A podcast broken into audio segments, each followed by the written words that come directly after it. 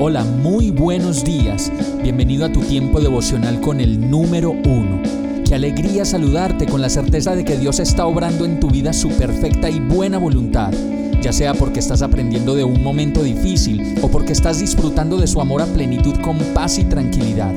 Llegó la hora de tomar tu Biblia, pues de seguro Dios te va a hablar, te va a reconfortar y lo mejor de todo, te va a dar las respuestas que estabas buscando. ¿Qué esperas? Vamos, súbete de una vez en este pequeño pero eterno vuelo devocional con destino al cielo.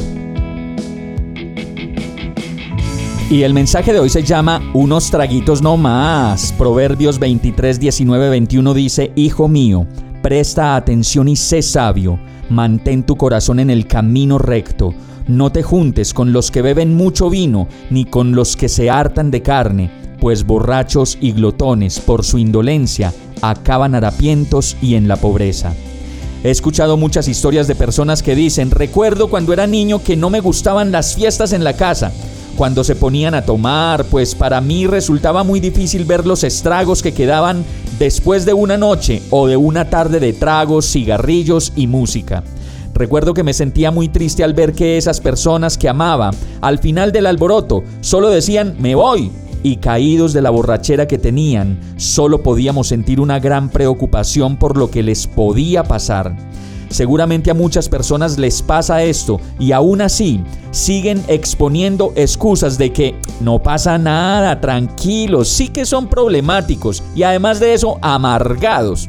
Pero lo cierto es que Dios habla de todo en su palabra y en este verso de Proverbios dice, hijo, pon atención y sé sabio, mantén tu corazón en el camino recto y no andes de juerga con los borrachos, ni festejes con los glotones porque finalmente terminarán en la pobreza, y por dormir tanto acabarán en la pobreza y vistiendo harapos. Son muchas las cosas que todos los días debemos aprender tanto los unos como los otros, los que aguantan y los que deliberadamente provocan. Vamos a orar. Perdóname Señor, sé que a veces me puedo comportar como un niño y sin importar las cosas que pasan a mi alrededor y el daño que pueda causar, de manera terca vuelvo y caigo en el mismo abismo. Ayúdame Señor a salir de mi adicción y mi vicio. Enséñame a ser sabio. Me arrepiento y me vuelvo a ti, pidiéndote que me ayudes a restaurar lo que he roto y a comenzar una nueva vida contigo. En el nombre de Jesús te lo pido. Amén.